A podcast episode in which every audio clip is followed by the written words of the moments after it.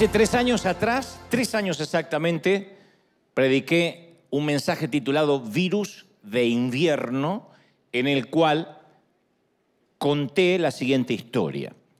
Eh, aunque el mensaje era de otro tema, pero la historia bien lo amerita. Resulta que el 26 de diciembre de 2004 irrumpió debajo del Océano Índico el tercer terremoto más grande eh, jamás registrado por el sismógrafo. Produjo el equivalente de energía de 23.000 bombas atómicas. Y al registrar una magnitud de 8.8 en la escala Richter, las ondas de choque produjeron un tsunami que medía más de 100 pies de altura. Viajó a 500 millas por hora, alcanzó un radio de 3.000 millas y fue el peor tsunami de la historia. Ocasionó 230.000 víctimas. Imagínate la cantidad de estadios de fútbol repletos de gente, pero sobrevivió un grupo de, de personas, milagrosamente, sin una sola víctima, los Moken. Los Moken son un grupo étnico que mantiene una cultura náutica basada en el océano. Viven sus vidas en los mares abiertos, desde el nacimiento hasta la muerte viven, se, les conoce como los gitanos del mar. Tienen barcos de madera hechos a mano, funcionan como casas flotantes. Los niños moquen, aprenden a caminar y aprenden inmediatamente a nadar. Algunos aprenden a nadar incluso antes de caminar. Y lo que les salvó la vida fue su intimidad con el océano. Porque los moquen conocen los estados de ánimo del mar, conocen sus mensajes mejor que cualquier oceanógrafo. Leen las olas del océano de la manera que nosotros podemos leer las eh, señales de tránsito en la calle. Y el día del terremoto, un fotógrafo estaba tomando imágenes y cuando el mar comienza a retroceder, que es lo que por lo general sucede antes de un tsunami, las fotos muestran a muchos de los moquen llorando. Eran los únicos que sabían lo que iba a suceder, mientras que otros turistas ignoraban la tragedia que se avecinaba. Pero los moquen reconocieron que los pájaros habían dejado de trinar, que las cigarras se callaron, que los elefantes se dirigían en estampida hacia un terreno más alto, que los delfines nadaban mar adentro. ¿Y qué hicieron los moquen? Bueno, aquellos que se encontraban cerca de la costa de Tailandia subieron a la elevación más alta posible, mucho antes de que el mar retrocediera, estoy hablando de horas antes, Aquellos que estaban en el mar navegaron mar adentro lo más que podían. Y los pescadores birmanos, que son de la misma vecindad de los Moken, fueron arrasados por el tsunami sin sobrevivientes. Y uno de ellos, de los Moken, dijo, es que ellos no saben mirar, no supieron ver las olas, no supieron discernir que los elefantes, los delfines, le estaban hablando a estos pescadores birmanos, pero tristemente ellos no supieron discernir las señales ni supieron escuchar. Entonces los Moken vieron una pequeña ola que no les pareció normal. Eso, sumado a una antigua leyenda que se había transmitido de generación en generación, que decía que iba a llegar en cierto momento una ola que se come a la gente. De alguna forma percibieron que esta ola era esa ola que le habían hablado los antepasados. Entonces, como este pueblo marinero entiende el lenguaje del mar, los, que no entendían se ahogaron, los que sí lo entendieron salvaron la vida. Y yo digo, creo que los cristianos deberíamos discernir de igual manera que los moquen el lenguaje de las temporadas a lo largo de nuestras vidas. Y el mensaje de hoy es para aquellos que alguna vez estuvimos a punto de rendirnos, de tirar la toalla en cualquier área de nuestras vidas, tan solo por no haber interpretado el dialecto de las temporadas que se avecinaban, por no haber interpretado que los tiempos que estábamos viviendo estaban cambiando. Yo creo que no hay peor tragedia que entrando el invierno continuemos tercamente usando ropa de verano, diciendo, no, no, no, para mí el verano sigue estando. Y no, empezó el invierno y empezamos a tener frío. O en su defecto, que entrado el verano nos resistamos a quitarnos el tapado, el abrigo, las botas para la nieve, no entender que las temporadas están cambiando. Le pasó a los pescadores birmanos. No entendían de que se avecinaba un tsunami. Los que eran vaqueanos, los que vivían al lado del océano, comprendieron este cambio de clima, este cambio de temporada.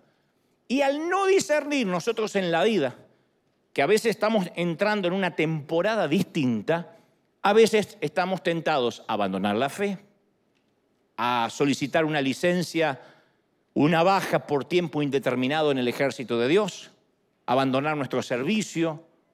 Yo sé que todos ansiamos tener temporadas buenas. Todos queremos que sea un verano eterno. ¿Qué digo un verano? Una primavera eterna en nuestra vida.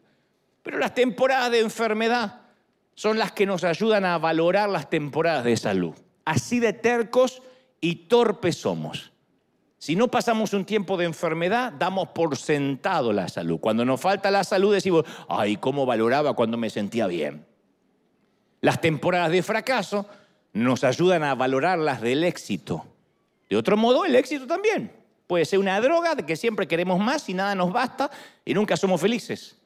Las temporadas de deuda nos ayudan a valorar las temporadas de abundancia.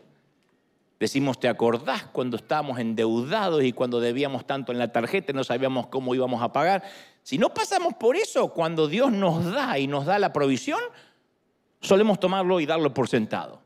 Los tiempos difíciles nos ayudan a valorar los buenos tiempos. Y aunque no nos guste, todos necesitamos una temporada de, una, o una dosis, mejor dicho, de temporadas adversas.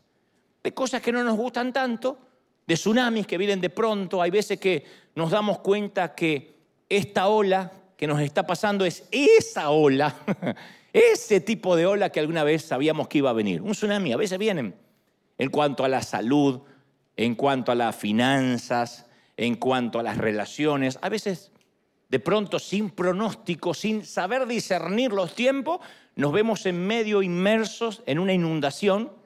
Es algo que decíamos, yo no sé por qué estoy pasando esto. Pero el gran juego de la vida consiste en saber en qué temporada estamos transitando y prepararnos para esa temporada. Bueno, me toca el invierno, abrigarse. Me toca el otoño, el tiempo de las hojas secas, el tiempo de los pocos frutos. Me toca la primavera, disfrutarla. Salomón abre el capítulo 3 de Eclesiastés diciendo, todo tiene su tiempo. Y todo lo que se quiere debajo del cielo tiene su hora y tiene su temporada. Para todo. Para todo tiempo le llega a todo el mundo. Tiempo y oportunidad. Todo tiene su tiempo.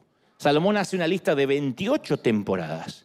Retazos de los tipos de etapas que probablemente vamos a experimentar en el curso de nuestras vidas. 28 temporadas, que todo el mundo las conoce, de sembrar, cosechar, de reír, de llorar, de plantar, de arrancar.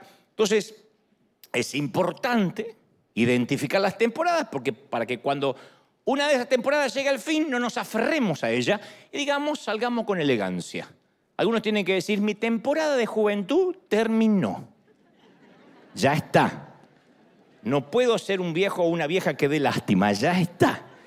Tengo que entrar a la etapa de la madurez. ¿Viste cuando alguien uno dice, pero este no quiere madurar? Y bueno, porque no sabe bajarse con elegancia de una temporada que ya está, ya pasó. Por eso vemos a gente de 50 haciendo TikTok, porque no entiende que terminó su temporada. A veces hay parejas que son absorbidas en el vórtice de una relación disfuncional. No son malas personas, pero no son el uno para el otro. Y son las peores versiones de sí mismos cuando están juntos. Y ninguno tiene el valor para terminar esa temporada y continúa en un noviazgo tóxico. Hay novios que son tóxicos y uno los ve, son tóxicos. Una chica que antes era maravillosa, simpática, hablaba por todo el mundo, ahora está gris, apagada, porque él le prohíbe hablar con todo el mundo, porque es un súper celoso y así es de novio, te imaginas de casado, lo que va a hacer. Y ninguno de los dos tiene el valor para decir, no, hay que terminar, esta temporada tiene que terminar. No sé por qué me metí, pero tiene que terminar. Otros no quieren entender que se terminó la temporada en un ministerio, en un empleo, porque tendemos a ver los cierres de temporada como algo negativo. Y no siempre es así. Todo lo que empieza tiene que terminar en algún momento. A veces hasta es una parte inevitable del crecimiento. Mami, tu hijo se tiene que ir en algún momento. Ya sé, tiene 42 añitos, no sabe, no sabe emprender la vida, no se sabe lavar los calzones, pero en un momento hay que dejarlo, con calzones sucios y todo, que haga su vida. Es parte de la vida soltar. Tenemos que soltar. Los padres nos cuesta soltar, pero tenemos que soltar como nos soltaron a nosotros. ¿No? Ese es el cierre de una temporada maravillosa que terminó. Y algunas veces la renuncia a una temporada que ya terminó es la opción más inteligente que podemos elegir. Decir, bueno, esto ya terminó. Fue un tiempo maravilloso, lo disfruté o no, pero terminó.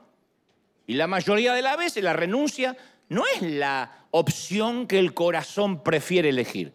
Entonces queremos seguir adelante, somos tercos porque decimos que invertí mucho en esto. La cantidad de gente que hay congregándose en una iglesia donde no recibe palabra, donde no hay pan en la casa del pan, donde se están aburriendo, bostezando y dicen, no, yo no me voy acá porque yo puse ese ladrillo. Agarra el ladrillo y mandate a mudar. Uno no puede quedarse porque yo ayudé a construir el templo, ya está. Hay ocasiones que sentimos que cuando termina una temporada estamos enterrando, sepultando una inversión, muchos años de esfuerzo, todo lo que dimos, todo lo que entregamos. Bueno, pero eso es una temporada. Todo entregamos todo en algún momento en la secundaria, en la universidad, en un matrimonio, en, en un noviazgo, eh, siendo hijo, siendo papá, pero la vida consiste, no te olvides de esto, en seguir la columna de nube que está delante, no en huir de los egipcios que vienen detrás. Muchas veces, en lugar de ser el resultado de hacia dónde vamos, terminamos siendo aquello de lo que huimos. Y estamos siempre mirando la temporada que dejamos atrás en lugar de decir, yo tengo otro tiempo por delante. Entonces nuestra vida no puede ser definida por aquello de lo que huimos, sino que tiene que estar atribuida a aquello hacia lo que corremos. ¿Qué es lo nuevo? ¿Qué es lo que Dios me va a preparar? Aunque capaz que esto es maravilloso, porque es fácil huir de las temporadas malas. El verano, la primavera puede ser hermosa, pero tiene que terminar para que uno valore el frío. Y el frío tiene que terminar para que uno valore los días cálidos. Así funciona. Por eso Dios dividió las estaciones del tiempo en temporadas. Durante los últimos casi 16 años en River, esta congregación y los que nos ven en línea han escuchado mucho de mis mensajes, pero yo sé, estoy consciente, siempre lo supe desde el primer día, que va a haber un día que va a ser un último servicio en el que tendré que expresar mis últimas palabras como vuestro pastor. Eso va a llegar. Será cuando me toque pasar a una nueva asignación o simplemente Dios me diga, hasta acá llegaste, o Dios me quiera llevar porque diga, se terminó tu tiempo hasta en la tierra. Entonces, aunque los mensajes queden registrados en una cápsula de tiempo y disponibles para quien quiera oírlos, que eso no lo teníamos hace, qué sé yo, 50 años atrás, yo estoy consciente que habrá una última vez en el que me pararé frente a ustedes como su pastor. Pero hasta que Dios me dé una nueva asignación y una nueva temporada, cada uno de nosotros tenemos que preguntarnos, ¿cuál fue la última orden que yo he recibido de parte de Dios? Y hasta no tener una nueva orden, ¿qué fue lo último que Dios nos dijo? El Señor me pregunta a diario, ¿qué es lo último que yo te llamé a hacer? Esto y esto, y eso es lo que estoy haciendo. ¿Cuál es la última orden que te asigné, dice Dios? Y a veces decimos, Señor, dame tiempos nuevos, dame órdenes nuevas, dime a dónde tengo que ir ahora. Y Dios dice, ¿qué es lo último que te encargué? De manera que te voy a pedir la fidelidad por eso que te encargué. Hay una anécdota que dice que el general San Martín le dio órdenes a su cabo que no dejara pasar absolutamente nadie al polvorín del regimiento con botas erradas y espuelas, hasta que un día el propio San Martín quiso pasar al regimiento con las botas puestas. Y el cabo le dijo, lo siento, o se quita las botas o no lo puedo dejar entrar. Parece que era de River este. Son sus órdenes, señor. Y San Martín le dice, pero ¿está consciente que fui yo el que le dio esa orden? Por supuesto, señor. Cámbieme la última orden recibida y con todo gusto lo dejo pasar. y a mí me gusta esa filosofía en todas las temporadas de nuestra vida. Me gusta ese axioma, ese tótem. Me gusta ese proverbio de permanezco donde estoy obedeciendo la última orden asignada hasta tanto me otorguen una nueva asignación. Eso es la vida, el poder del enfoque. Esto es lo que Dios me mandó a hacer. Ahora soy mamá. No puedo preocuparme por cuando voy a ser abuela. Ahora me toca ser papá. Ya veré más adelante lo que soy cuando me retire, cuando mis hijos me traigan nietos. Ahora me toca ser abuelo. No puedo estar pensando el día que me muera. Es la asignación que me toca hoy. Este es el trabajo, me toca ser empleado, me toca servir, me toca ser segundo, tercero, cuarto, último, primero, pero tenemos una asignación. Entonces las circunstancias pueden cambiar, la geografía puede mutar, pero nosotros seguimos haciendo aquello para lo cual Dios nos llamó. ¿Hasta ahí me siguen? ¿Hace sentido lo que trato de decir, sí o no? Y antes de meterme de lleno en el mensaje, algo que me gustaría aclarar. Hay una extraña idea que circula entre las iglesias hoy en día, que es que algunos cristianos tienen la sensación que al ser cristiano eso los exime de las malas temporadas, de los inviernos crudos. Entonces, de alguna manera, aunque no se diga explícitamente, aunque sí lo dicen, pero aunque no se diga explícitamente, mucha gente cree erróneamente que al aceptar a Cristo en el corazón se le otorga un fast pass con letras pequeñas al dorso que dicen, el portador de esa tarjeta lo absuelve de cualquier tipo de problema mientras viva en esta tierra. No va a tener problemas con los hijos porque es cristiano. Nunca el hijo se le va a poner rebelde y un adolescente eh, contestador porque está lleno de Dios. El matrimonio va a ser un lecho de rosas, como si se hubiese casado con la Cenicienta o el bestia va a ser... Eh, nunca tendrá problemas financieros porque Dios le proveerá. Jamás se enfermará ninguna plaga, ni resfriado porque Dios lo cuide, por su llaga fuimos curados. Cuando uno malinterpreta las escrituras, uno se frustra más, porque los cristianos no tenemos inmunidad ante las diferentes temporadas. Hace frío, hace frío para todo el mundo. Hay una pandemia, la pandemia viene para todo el mundo. Hay, recesión, hay inflación, hay un mal gobierno, viene para todo el mundo. Da lo mismo si somos nuevos creyentes o viejos gigantes espirituales. Somos criaturas imperfectas en un mundo caído. Luchamos con todos los agobios que trae consigo el ser miembro del género humano. Hasta ahí te dicen, ¿y entonces para qué soy cristiano? Primero para tener la vida eterna, número uno. Y cuando nos convertimos en hijos de Dios, lo que nos distingue no es no tener problemas sino cómo lidiamos con esos problemas, cómo enfrentamos esas temporadas. Eso fue lo que nos distinguió a algunos durante la pandemia. El que tembló de miedo por un virus, por tres mocos que venían de China, tembló como el ateo, demostró que no le sirve de nada ser cristiano. El que dice, si tengo que morir, me muero, como dijo Pablo, para mí el morir es ganancia. Si tengo que morirme, yo tengo mi vida cuenta con Dios. Y enfrentó con prudencia, pero con valentía, lo que venga, es un cristiano que vive bajo la misma pandemia, pero con otra actitud hacia una temporada difícil. ¿Me explico, sí o no? Me toca un tiempo de un hijo rebelde. No es que le agarró un demonio a tu hijo, que estás haciendo las cosas mal, que Dios apartó la mano de tu hogar. Es porque tu hijo es adolescente. Y la adolescencia es algo que se cura con el tiempo hagan memoria lo que eras tú de adolescente. Ay, eran otros tiempos. Tu abuela. No pecabas por falta de recursos. Pero nos olvidamos. Entonces la primera cosita, la primera rebeldía o el chico cae en un problema, ya sentimos que Dios quitó la mano. Son temporada, tiene que pasar.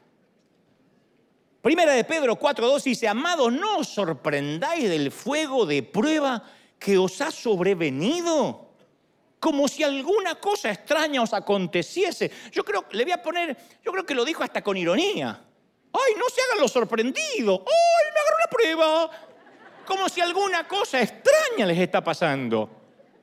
Y el rey David no se sorprendió cuando sintió que atravesaba una de sus peores temporadas y la registró en el Salmo 71. Ese fue el tsunami de David, el Salmo 71, por lo menos de la manera que él lo expresa. Fue el tiempo en que uno de sus hijos, un joven llamado Adonías, trató de usurpar el trono de su padre. David le había prometido el título a otro de sus hijos, Salomón. Así que se mezclaron la agitación política, la guerra familiar, y se cree que David escribió este salmo durante los momentos más desgarradores de la discordia familiar, cuando la familia se le caía a pedazos, se desplomaba. El anciano David estaba casi al final de su legendaria vida.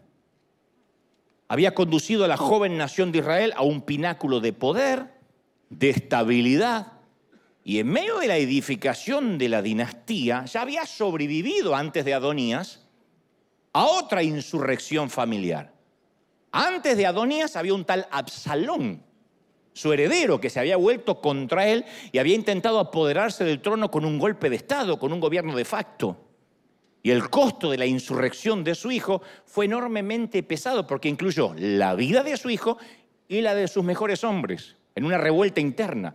Y ahora, después que eso se había calmado, otro hijo, Adonías, intenta robarse lo que él le había prometido a Salomón. Parecía que un hijo le salía peor que el otro, pobre. Y otra vez parece que se repite la pesadilla. Viste que los padres solemos decir, menos mal que el primero me salió rebelde, pero el segundo, ay, una paz salió a mí. Siempre el bueno sale a nosotros. El otro viene del otro lado. Bueno, David no sé de dónde, pero uno era peor que el otro. Y cuando uno ve la vida privada de David, nos damos cuenta que ninguno de nosotros aquí realmente tenemos problemas familiares. Tenemos temporadas difíciles. Problemas familiares son las de este señor. Donde los hijos le quieren quitar el trono, donde uno muere, donde otro más asesina a otro hermano. Es realmente una tragedia familiar. Y el avejentado corazón de David estaba cargado con una tristeza profunda como hoy muchos. Y él se hace la misma pregunta que hoy muchos quizás están haciendo.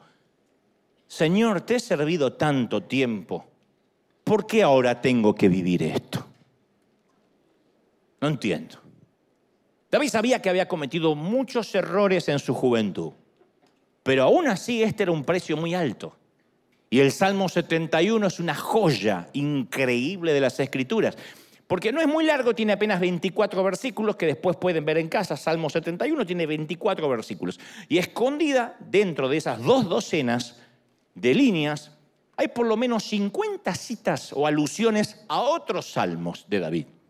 Como que el salmista reunió todas esas referencias de su atormentada vida, las examinó a la luz de toda una vida de sabiduría divina y las armó en un mosaico, en un crisol en una obra maestra de sentida poesía.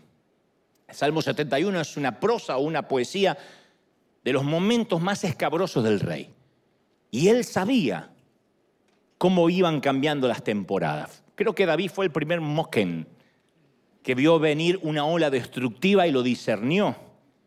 Entonces nos describe en el Salmo 71 con apasionada fraseología, con un, con un léxico increíble, lo que veía, lo que sentía en esa temporada difícil de tsunami, que a veces viene. Y lo primero que expresa David es, Dios mío, líbrame de la mano del impío. Líbrame de la mano del perverso, del violento. ¿eh? Así abre él la oración. David tenía varios enemigos peligrosos que le producían una tremenda ansiedad. Y todos nosotros hoy, aunque no somos un rey, no somos monarca, no somos guerreros, tenemos enemigos con los cuales luchar. Quizás no nos persigue como a David un filisteo, pero alguien puede que esté disgustado con nosotros o solamente le caemos gordo. Hay gente que le caemos mal. Dicen que uno le cae bien a la mayoría de la gente y a la minoría de la gente le cae mal, o a veces es exactamente al revés, a veces es fisti-fisti, pero uno no le puede caer bien a todo el mundo. Ni Dios puede caerle bien a todo el mundo. Mientras que hay gente que lo alaba y otra gente que lo maldice. Y yo sé que todos los que estamos aquí hay gente que no nos soporta, pero no por lo que hacemos, no nos soporta ver. Y por tu salud mental tienes que decir, hay gente que no me soporta. Ni que respires, ni que estés. Hay gente que hace y te dice, ¿y por qué? ¿Y por qué sucede? Y de repente, como están contrariados contra Dios y como ven tu bendición, centran en ti todo el calor de su frustración. ¿Y por qué esa y por qué yo no? Y te pueden detestar por el cuerpo porque todavía tienes tantos años y conservas el cuerpo de hace 10 años atrás. Y a ella le pasó un camión por arriba. O, o detesta que te hayas venido a Estados Unidos y que trabajando te forzaste, lograste tener una mejor comodidad de vida y dice, pero ¿por qué yo no? No sé, o que Dios te bendice. Para cierta gente nosotros nos convertimos en todo lo que esa persona envidia, cela y no entiende por qué esa persona, él o ella, no logra tener lo que Dios te dio. A veces pasa. Luego David parece dar más datos de su temporada amarga y dice, mis enemigos hablan de mí. ¿Te pasó? Los que acechan a mi alma consultaron juntamente diciendo, Dios desamparó a David. Vamos a perseguirle, vamos a tomarle, porque no hay quien le libre. Oh Dios, proclama David, no te alejes de mí. Dios mío, acude en mi socorro. Se han avergonzado los adversarios de mi alma, sean cubiertos con vergüenza, con confusión los que buscan mal para mi alma. Entonces, yo noto en estas segundas palabras que algunos enemigos vienen de personas que no conocemos muchos, o sea, la adversidad viene de personas que no conocemos muchos. Pero otros no son enemigos en el sentido etimológico de la palabra. Las personas a veces más cercanas a nosotros también pueden herirnos. En esta temporada la coalición que causaba el problema de David no estaba integrada por filisteos, por gigantes u otra tribu ajena. Los enemigos de David eran personas de su círculo íntimo, de su propia familia. Entre ellos estaban sus amados hijos Absalón y Adonías. Además había otra hija que no le hablaba seguramente. Tenía muchos problemas familiares. Y estos dos hijos, Adonías y Absalón, trataron de usurpar el trono. Entonces a veces la herida más profunda la causa quien está más cerca. Ninguna herida es tan dolorosa como la que nos hace alguien a quien amamos, en quien confiamos. Una casa dividida contra sí mismo es una prueba terrible. Y yo sé que muchos están llegando a fin de año viviendo esa temporada. Un invierno que no esperaban. Llegar a casa y que no te hablen, o que te hablen mal, o hijos que se meten en la habitación y te ignoran todo el día, o estás con alguien que solo cruzas información y no puedes abrir tu corazón y estás viviendo un tiempo difícil, álgido, y dices, yo no sé por qué estoy viviendo esto. Bueno, David lo expresa en este tsunami que no sabemos si lo vio venir, pero menos lo sintió. Y luego finalmente David le habla a Dios de una manera descarnada, sincera. Le dice, Señor, tú has hecho grandes cosas. ¿Quién como tú, oh Dios? Pero tú también me has hecho ver muchas angustias, ¿eh? Tú también me has hecho ver muchos males. Suena como un pase de facturas a Dios. Pero David está diciendo que las temporadas difíciles pueden venir de enemigos, de gente cercana, pero también pueden provenir de la misma usina de Dios. Esto es algo que cuando lo pensamos como hijo nos cuesta entenderlo, cuando lo pensamos como padre lo comprendemos más. Hay ocasiones que los padres tenemos que permitir cosas en nuestros hijos que podríamos evitarles. La mamá que le evita o pretende evitar, o el papá que le pretende evitar todo el dolor a su hijo va a criar valga la redundancia, un mal criado o un mal aprendido. Va a crear un mocoso o una mocosa que cualquier frustración van a ser un escándalo porque el papá y la mamá quisieron que nunca tengan ningún problema. Uno como papi trata de evitarles los problemas cuando son chiquitos. Hay un momento, como decía recién, que hay que dejarlos. Si bien daríamos lo que sea para evitarles cualquier tipo de dolor, si realmente los amamos, a veces tenemos que permitirles que se den sus propios golpes. Estoy hablando en términos metafóricos. Nadie me dice amén, igual yo sé que es la verdad. Tienen que golpearse solos.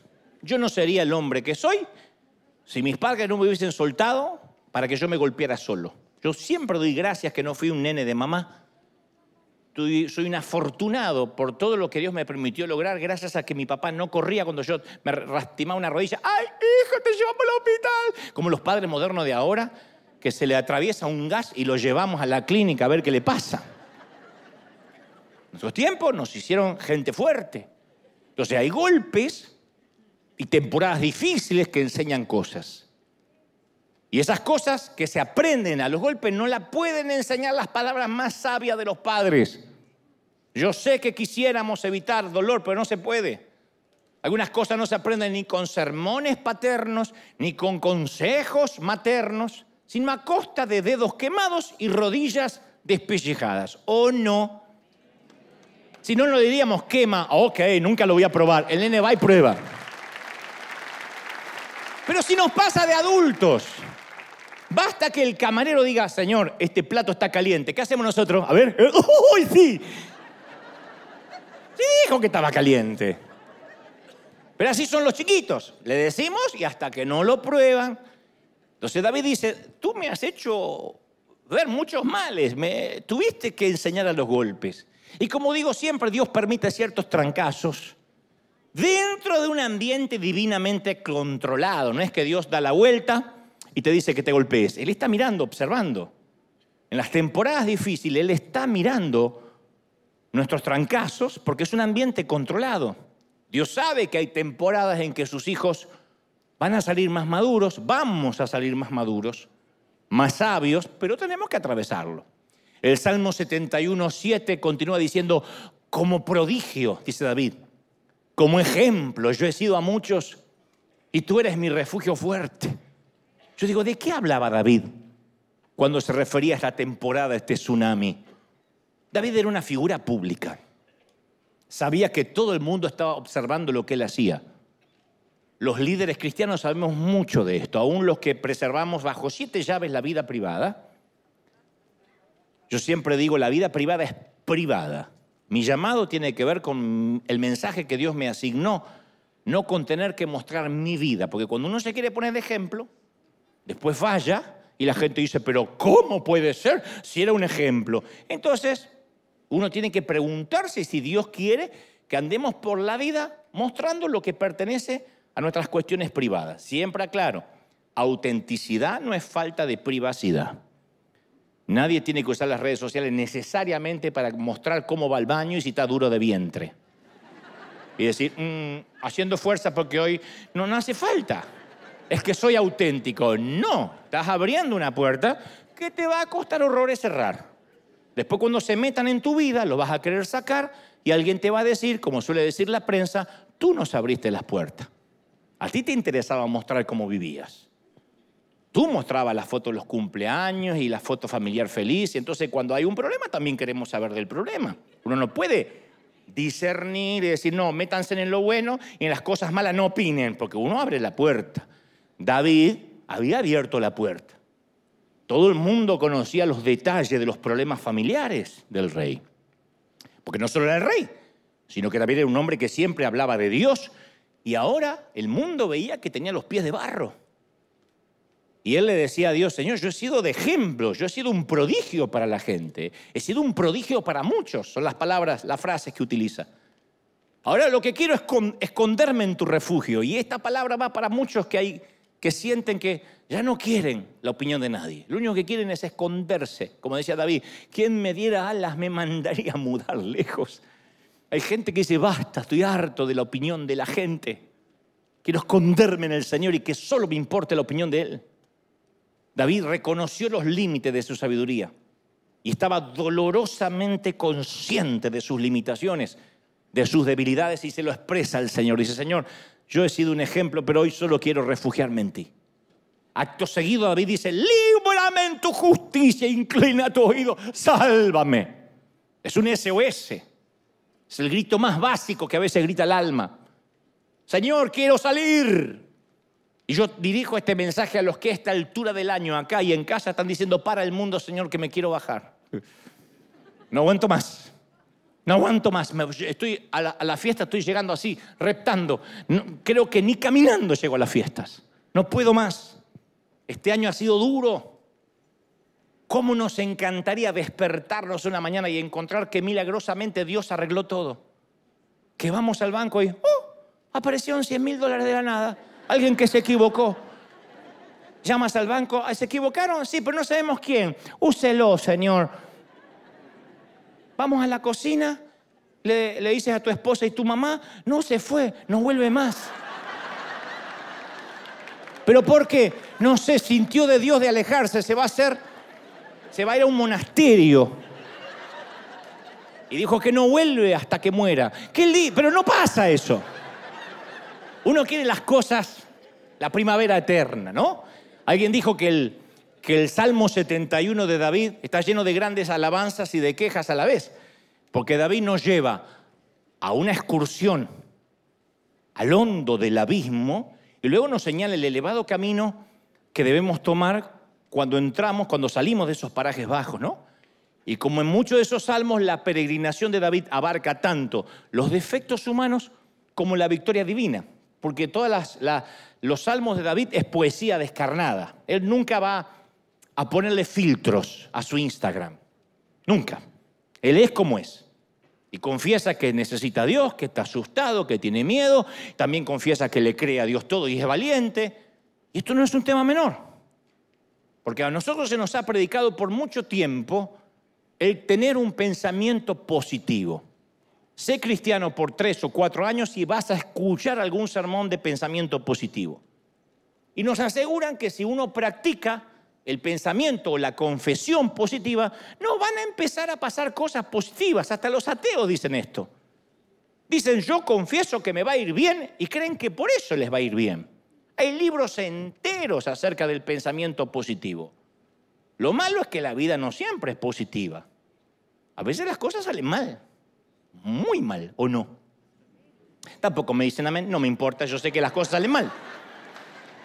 Y si nuestra mente está conformada para ser inexorablemente positivo y que todo va a ser positivo, va a llegar el momento que vamos a estar viviendo en un mundo imaginario.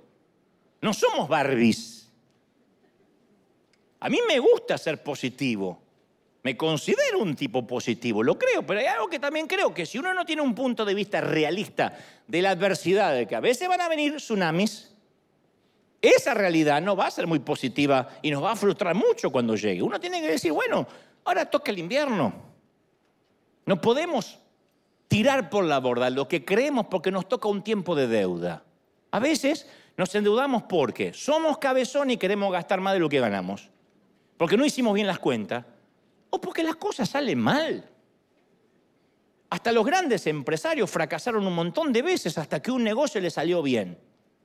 Y, y ni tenían a Dios, pero dijeron, bueno, es parte del business. Nos podemos decir, como yo soy un hijo de Dios, emprendo y me va a ir bien y el IRS nunca me va a encontrar. No va a pasar. Vamos a tener problemas con el IRS, con los empleados, con demandas que nos van a hacer. Bienvenido al mundo empresarial, al mundo real. Es como pretender ser una figura pública y que no te critiquen. La gente te va a criticar. Cuando uno tiene redes sociales, cuando hablo de figura pública, no es ser los Kardashian necesariamente, ¿eh? o Taylor Swift. Cualquiera que accede, que accede a tener una red social está diciendo, estoy abierto a un escrutinio público. Te sacas una foto, le pones 72 filtros y alguien te va a poner, pero qué gorda que estás y no te puedes ofender. Guarda la foto, va a quedar la duda si eres gordo o no. Pero cuando pones la foto no hay duda. Alguien, a mí me pone todo el tiempo, pero esto y lo otro, que vive de los diezmos, que es un sinvergüenza, que, pero si yo me estoy exponiendo, la gente que está allí, merodeando, no haciendo nada, con su trasero sentado en una silla, dice, oh", o en el peor de los casos, en el celular, mm", y opina, eso es parte de la vida. Entonces uno tiene que saber que la vida no va a ser de color de rosa, que la gente nos va a criticar, sino vamos a vivir en un mundo de fantasías. Y David no era muy dado a las fantasías. Cuando vio que le llegaba el peor momento, o uno de los peores momentos de su vida, o la peor temporada hasta ahora, recordó la fidelidad de Dios. En el Salmo 71 sigue diciendo, en ti, oh Jehová, yo me voy a refugiar para no ser avergonzado jamás. Socórreme líbrame con tu justicia, inclina tu oído, sálvame. Sé para mí tu roca de refugio, a donde yo pueda recurrir todos los días de mi vida. Tú me has dado mandamiento para salvarme, porque eres mi roca, eres mi fortaleza. Entonces yo veo que cuando David enfrenta la prueba difícil, tiende a recordar quién es Dios. En este momento no puede ver quién es Dios, porque los hijos le quieren quitar el trono, lo quieren matar. Entonces tiene que ver quién es Dios en el pasado, porque Dios no cambia. David entendía que en las temporadas difíciles, cuando uno está bajo el frío, bajo la nieve, tiritando, uno tiene que recordar que hubo un verano. Y si hubo un verano, el verano también va a regresar. Él tenía que recordar que Dios lo iba a honrar, aunque sus propios hijos ahora no lo estaban honrando. Él lo comprendió.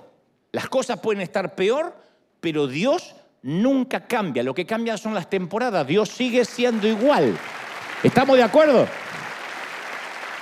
Como dijo un poeta, Dios es el punto fijo en un mundo cambiante. Dios nunca cambia. Y David agrega, Dios mío, líbrame de la mano del impío, de la mano del perverso, del violento, porque tú, Señor, oh Jehová, eres mi esperanza.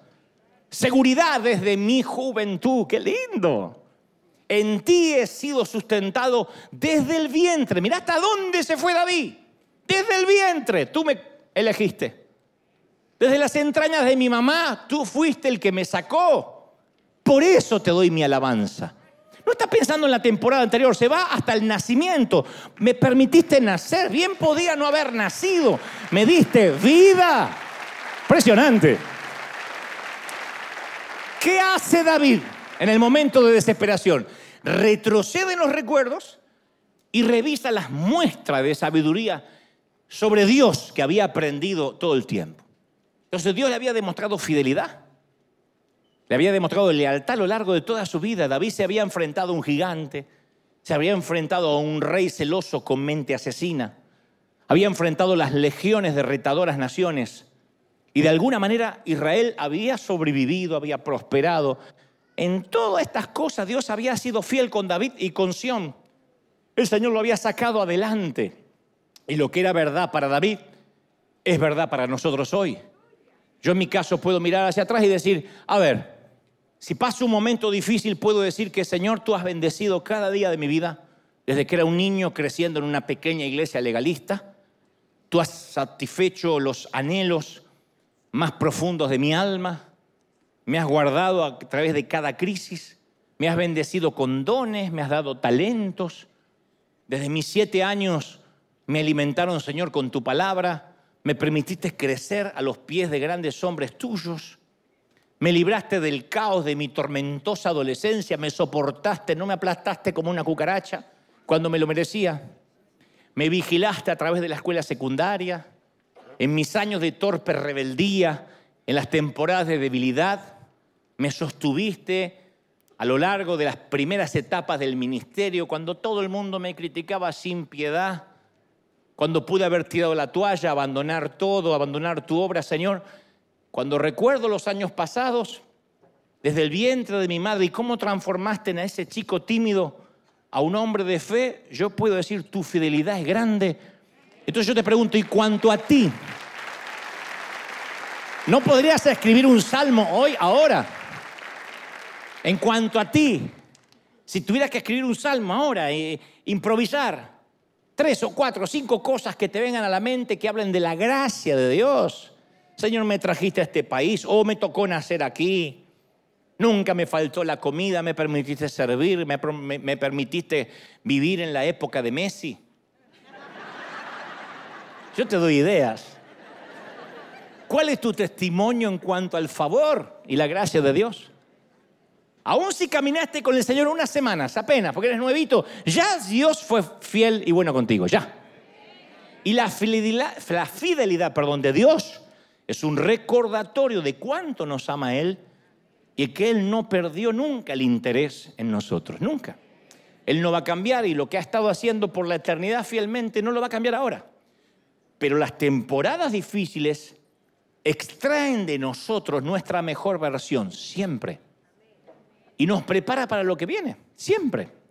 Primera de Pedro 1.7 dice, para que sometida a prueba vuestra fe, mucho más preciosa que el oro fino, el cual, aunque perecedero, aunque desechable, se prueba con fuego, sea hallada en alabanza, gloria y honra cuando sea manifestado Jesucristo. Él habla de las pruebas, no dice, esto es algo atípico. Y Pedro se une a David al afirmar que el fuego templa el acero de nuestro carácter. Sí. El salmista dijo en el Salmo 119, 67, antes que yo fuera humillado, andaba descarriado. Pero ahora que fui humillado, guardo tu palabra. Bueno me es haber sido humillado para que aprenda tus mandamientos. ¿Quién da gracias por ser humillado? Damos gracias porque nos creemos humildes, que es diferente. Pero fui humillado y entonces ahora agradezco tus estatutos. Entonces las pruebas nos hacen caminar por el sendero recto, mientras que el que nunca es probado se termina descarriando, dice el salmista.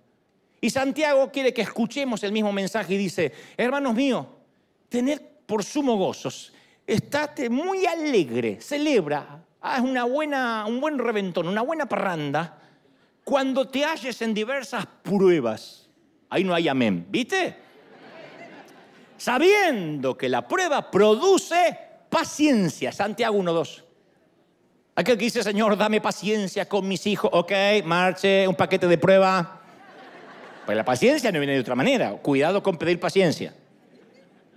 A veces no sabe lo que estás pidiendo. Ay, Señor, dame paciencia. Y no es que Dios te manda un gotero con paciencia, te manda más rebeldía en tu hijo. Pero Señor, te pedí paciencia. Bueno, por eso está peor tu hijo, para que tengas paciencia, para que la ejercites. Y Pedro dice, que las temporadas difíciles no van a ser eternas, perennes, para siempre. Después que hayáis padecido un poco de tiempo, dice Pedro, un poco de tiempo, como, como todo invierno, como todo otoño, como toda nieve, como toda lluvia, Él mismo te perfeccione, afirme, fortalezca y establezca, dice Primera de Pedro 5.10, después que haya pasado un tiempo de prueba. Cuando yo era jovencito alguien me dijo que Dios no utiliza a nadie en grande si primero no lo tritura. A mí nunca me gustó, sí, amén, pero a mí no me gustó nunca eso como suena. Vos solo decís amén, a mí no me gusta. Y yo le dije, Señor, yo quiero ser la excepción. ¿Podés usar a alguien sin triturar? Yo si querés me trituro solo, pero no me gusta que me trituren. Yo le dije, Señor, déjame entrar en el ministerio sin sentir dolor, porque tú sabes que yo soy muy sensible, ya sufrí mucho. Y Dios me dijo, no hay excepciones. O te trituro, o pasas por las tormentas y los tsunamis, o no te puede utilizar. Hace unos años atrás me hizo muy bien leer la biografía del gran predicador Charles Spurgeon. Y cuando examiné los detalles de su vida, noté que Spurgeon logró más en el transcurso de una vida que, lo que la mayoría de la gente hubiese logrado en dos, a pesar de que murió a los 57 años. Murió de relativamente joven. Y Spurgeon sufría de prolongadas temporadas de depresión, de ansiedad, y sus dolencias psicológicas eran tan paralizantes que muchas veces estuvo confinado en cama durante semanas, entre cruzada y cruzada o entre servicio y servicio, quedaba en, cana, en cama deprimido. Y Spurgeon llevó esos problemas a la presencia de Dios hasta que entendió que era parte del proceso de Dios en su vida. No sé, no voy a hacer un diagnóstico después de tantos años y de quien no conocí. Tal vez era un potencial orgulloso, tal vez si no tenía ese aguijón Dios no lo podía usar, no tendría la dependencia que tenía. No sé, estoy aventurando hipótesis. Pero lo cierto es que sus sufrimientos lo capacitaron para alentar, para entender a la gente. Alcanzaba a mucha gente rota porque él estaba roto, esencial. Cuando uno ve un predicador que se te pone en maestro y, y, te dice, tú eres una oveja que estás allá abajo y tienes que aprender la unción que yo tengo, uno siente rechazo. Primero porque sabe que es un timador, que eso nunca ocurre. Nadie acá baja en carros de fuego. Y segundo, que uno no, empatiza con alguien que no sufre o no sufrió como nosotros. Y Spurgeon notó un patrón en su vida, que sus periodos de depresión invariablemente procedían, precedían, perdón, a temporadas de especiales bendiciones en su ministerio. Él sabía que sufría con un propósito. Él supo decir, esta depresión, esta tristeza que no me puedo sacar, me prepara para una nueva temporada de bendición. Ustedes dirán, ¿y eso ocurre con todos? No sé, ocurría con Spurgeon. Y este hombre psicológicamente frágil publicó 3.500 sermones, escribió 135 libros y todavía se lo conoce como el príncipe de los predicadores. Entonces Dios tiene un propósito para cada prueba. La vida no va a ser fácil. El que te dijo que es fácil es porque o no vivió la vida o te está engañando. Y cuando uno no conoce a Cristo entra a la batalla de la vida sin armaduras, sin armas. Luchamos con nuestras fuerzas y caemos de bruces, lógico. ¿Por qué? Porque Dios es el único que nos puede ayudar cuando llegan las pruebas. Es el único que nos puede sostener. Y Él dice, vamos a pasar una tormenta, mijo, agárrate del mástil y vamos a soportar juntos. Pero finalmente aquí en el Salmo 71 es donde encontramos el milagro central de lo que nos quiere decir David. Ahora es el momento que nos tendríamos que quitar los zapatos y, decir, opa, opa, estamos pisando tierra santa, cuando leemos esta parte del Salmo 71. David derrama su corazón ante Dios, te dije, por los atroces problemas familiares que lo asedian, un tsunami que no vio venir, ojalá hubiese sido como los Moquen, de haberse escapado a tierras altas o bogar mar adentro. Y él clama a Dios porque está dolido, punto. Para nosotros capaz que una temporada así sería capaz de enojarnos con Dios, abandonar la iglesia. ¿Cómo puede ser? Yo diezmo, siembro, voy a la iglesia y mi hijo cayó en las drogas, o dejó embarazada a alguien, o mi hija se embarazó, o no me hablan, o sé que se metió en la delincuencia. Algo similar es lo que vive David. Dos tipos, tiene dos hijos, tiene ya van dos, que lo odian, lo quieren matar, van a por su vida y a por el trono. Y en medio de las heridas y el sufrimiento, la oración de David está llena de adoración y alabanza. En un momento dice, de ti, aunque no entiendo lo que me pasa, será mi alabanza. Sea llena mi boca de alabanza, dice David. Luego dice, mas yo voy a esperar siempre y mientras te alabaré más y más. Siguen los problemas, los hijos están peor, pero dice, mi boca publicará tu justicia y los hechos de tu salvación todo el día, aunque tenga que acordarme cómo me fuiste de bendición en el pasado. Y yo te alabaré con instrumento de salterio, te tocaré el arpa, cantaré a ti con el arpa Oh Dios santo de Israel, mis labios se alegrarán cuando cante a ti mi alma, la cual redimiste. Mi lengua hablará de tu justicia todo el día, porque yo los voy a ver avergonzados a los que, a los que vienen contra mí, serán confundidos los que mi mal procuraban. Esto es lo que distingue, que te decía al inicio del mensaje, al cristiano verdadero, no el no tener problemas. Esto es lo que hace que un cristiano que que, en una familia destrozada, junto a, los escombros de una vida arruinada por las deudas, ante la trágica pérdida de un ser querido en el cementerio, una voz quebrada por las lágrimas se eleva hacia el cielo con adoración. En las crueldades obscenas de un campo de prisioneros, en una nación totalitaria donde encarcelan a la gente de Dios, en una vida sin salud, sin promesa de recuperarse, en la que la muerte es la única certidumbre, de alguna manera contra viento y marea, el cristiano canta en la oscuridad. Canta. Eso es lo que David hacía, cantaba bajo la prueba. El Salmo 71 primero expresa lo que siente porque lo siente y después canta bajo la prueba. No antes de entrar en la prueba, no al salir de la prueba, durante ella. Canta. Se suponía que tenía que implorar favores, pero él decía, solo quiero darte adoración. Él decía, solo he venido para darte adoración. Solo he venido para darte adoración. No he venido a pedirte un favor con todos los problemas, decía. Solo he venido para darte adoración. Prueba en casa también. Solo he venido para darte adoración. Solo he venido para darte adoración. No he venido a pedirte un favor. Solo he venido para darte adoración.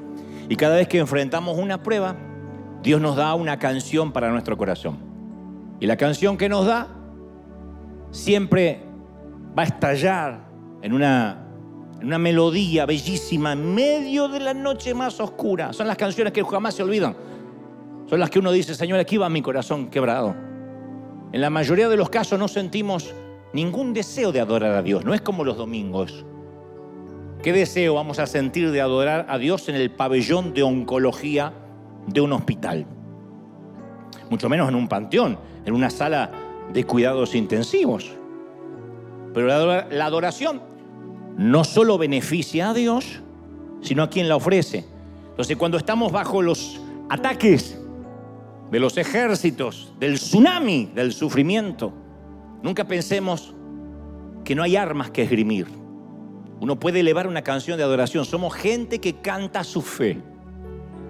Cantamos la fe, no solo la predicamos, la cantamos. Y hasta los que nos cantamos muy bien, no importa.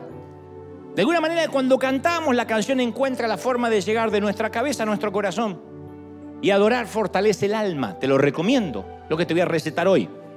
La adoración es el acto de magnificar a Dios, de engrandecer nuestra visión de Él. Él ya es grande, su tamaño no cambia, pero sí nuestra percepción. Conforme más nos acercamos, más le adoramos, más grande parece. Y ya que tenemos grandes preocupaciones, grandes preguntas, grandes crisis, entonces necesitamos también una noción grande de Dios, ¿no? A un gran resfrío, a una gran gripa, un gran medicamento, un gran antibiótico. Bueno, a los problemas grandes de la vida hay que tener una noción grande de Dios. Es el mismo Dios que nos da una canción en la noche cuando parece que no hay nada que merezca cantarse.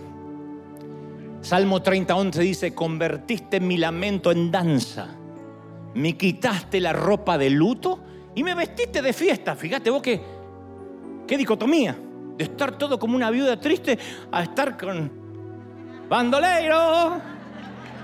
Para que te cante, dice, para que te glorifique y no me quede callado, no me quede callada.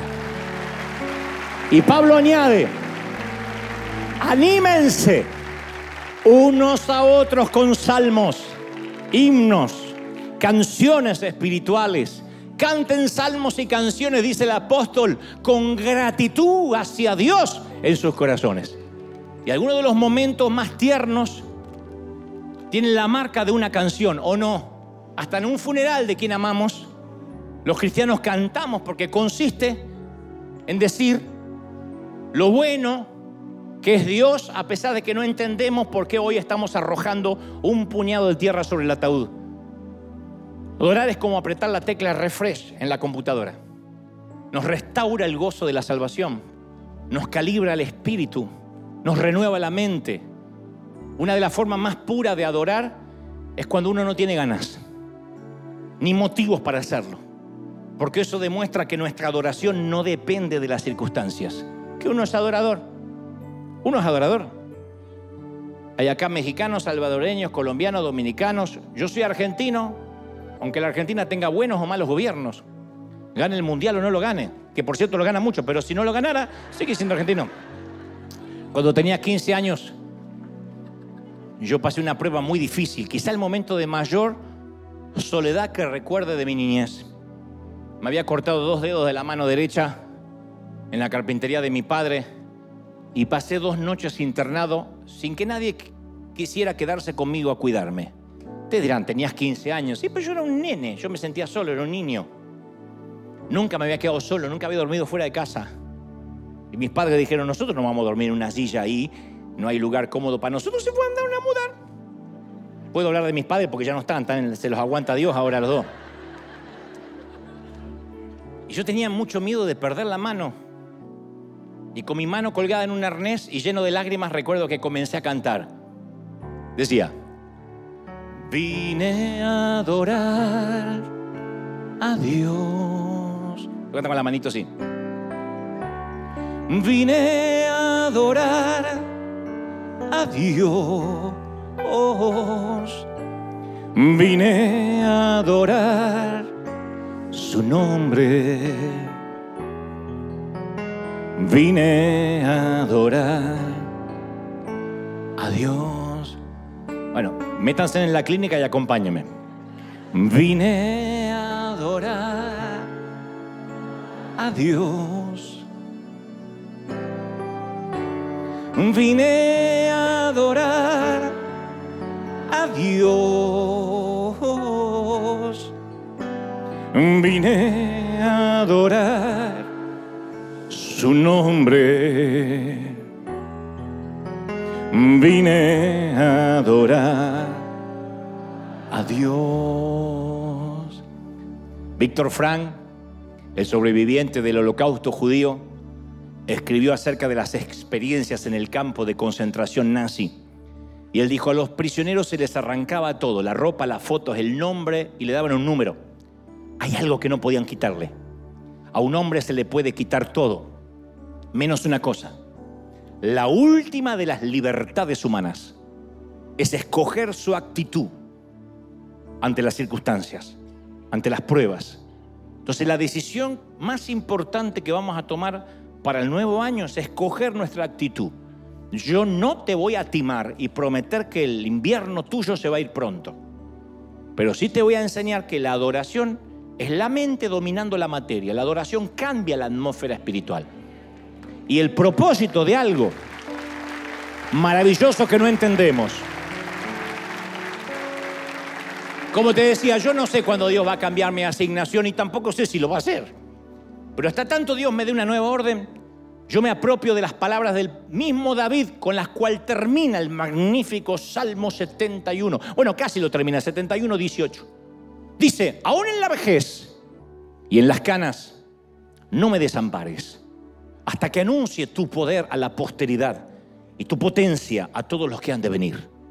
Yo tomé el versículo de David como mis últimas órdenes de marcha, a menos que él me diga otra cosa declarar la potencia a todas las generaciones que puedan y quieran oírme mientras yo esté vivo en este planeta. Quiero adorar su nombre, quiero proclamar su poder no solo a esta generación, sino a los nietos. Quiero cantar bajo la prueba y enseñar a cantar a quien me quiera escuchar. Y quiero dejar esto grabado en la cápsula de tiempo, junto con otros miles de mensajes para cuando yo ya no esté aquí. Porque yo me habré ido, pero la palabra continuará viva. Y yo seguiré adorando a Dios solo que del otro lado del sol. Mientras tanto, mientras que estemos de este lado del sol, te invito a cantar junto conmigo bajo la prueba. Juntos. Vamos a celebrar al Rey de Reyes, al Señor de Señores. Dale un aplauso grande al Rey. Dale, dale ese aplauso al Rey de Reyes y que ese aplauso se escuche como el símbolo. Vamos a cantar. Vamos, vamos, vamos a celebrar bajo la prueba. ¡Wow! Impresionante. Aleluya. ¿Cuántos reciben esta palabra? ¿Lo recibes? ¿De verdad? No te entregues, no te rindas. No pidas la baja, no pidas licencia por tiempo indeterminado. Dile, Señor, voy a ser un adorador. En el closet, tirado en el piso, orando en el baño, en el auto, en el bus, en donde me toque ir, voy a ser un adorador. Y elige tu canción. Si no tienes una, te presto una de estas dos hasta tanto te consigas la tuya. Y canta una canción con la voz quebrada. Vas a ver cómo, cómo desaparecen los espíritus, esa presión demoníaca las preocupaciones, no tienes idea cómo se van. Aunque cantes desafinado, aunque no importa. Pero dile, Señor, aquí va mi corazón. Y elige una y cántale. Y cántale. Vas a ver cómo el aire se empieza a purificar. Cómo la mente se empieza a liberar. Cómo, cómo, cómo la atmósfera se electrifica. Hay cargas magnéticas. Y no te sorprendas si como Pablo y Silas en Filipos, al cantar, Dios empieza a mover el pie acompañando tu melodía, eso produce un sismo y las cárceles se abren y las puertas y los barrotes se abren y la prisión termina y la temporada termina porque solo Dios quería escucharte cantar. Solo Dios quería escucharte adorar al rey. ¡Uy! Impresionante. Vamos a levantar las manos al cielo, Padre. Gracias por esta mañana. He transmitido lo que creo me has dicho que diga. He hablado, Dios, lo que has puesto en mi corazón y como David he sido descarnadamente sincero, honesto. Yo te presento, Dios, una vez más, las cargas, infortunios, tragedias, golpes de cada uno de los que están aquí. Tú los conoces, te aman demasiado, Señor, te aman muchísimo, pero a veces no saben cómo lidiar. Y a algunos la vida no les ha dado tregua, ha sido tan difícil. Pero yo ante ti, Señor, con este ejército, con esta cuna de campeones, con estos obreros de primera línea, vengo ante ti para decirte, Señor, la vida ha sido muy dura con algunos. Ha sido un golpe detrás del otro y no hemos sentido la campana en años.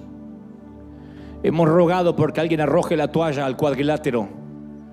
Pero tú nos dices ahora, tú me dices que le diga esto a tus hijos, tú no te entregues, resiste aguanta. De eso estás hecho, de resiliencia. Soporta. Y por un breve tiempo el Señor afirmará, luego de esta prueba afirmará tu carácter. Y saldrás procesado y refinado como el oro, que aunque perecedero se prueba con fuego. El oro, tú vas a ser probado con fuego para tener mayor asignación. Soportar el peso de lo que Dios te va a encargar. Bendito eres Él vino a mi vida en un día muy especial. Cambió mi corazón por un nuevo corazón.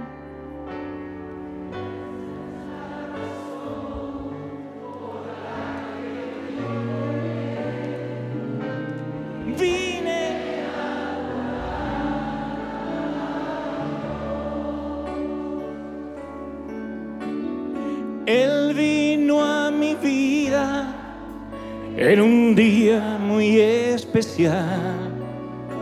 Cambió mi corazón por un nuevo corazón.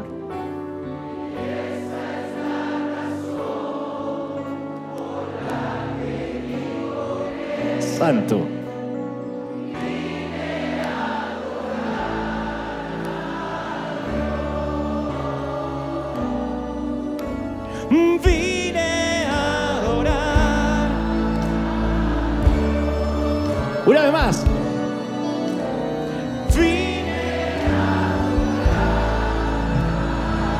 Dale un aplauso al Señor de señores, al Rey de Reyes.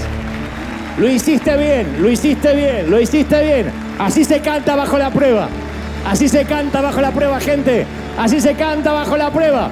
Buen fin de semana. Feliz domingo para todos. Que termine bien el día. Chau. Hasta la semana que viene. Y ese aplauso al Rey de Reyes y al Señor de Señores. Dios te bendiga.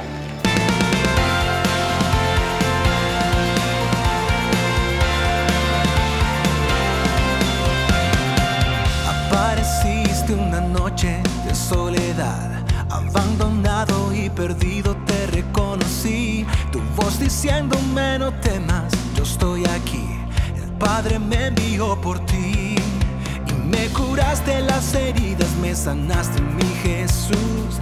Todas mis cargas las dejaste allí en la cruz. Algo tan grande no lo puedo comprender. Oigo tu dulce voz diciéndome una y otra vez, oh, oh, oh eres bienvenido, eres amado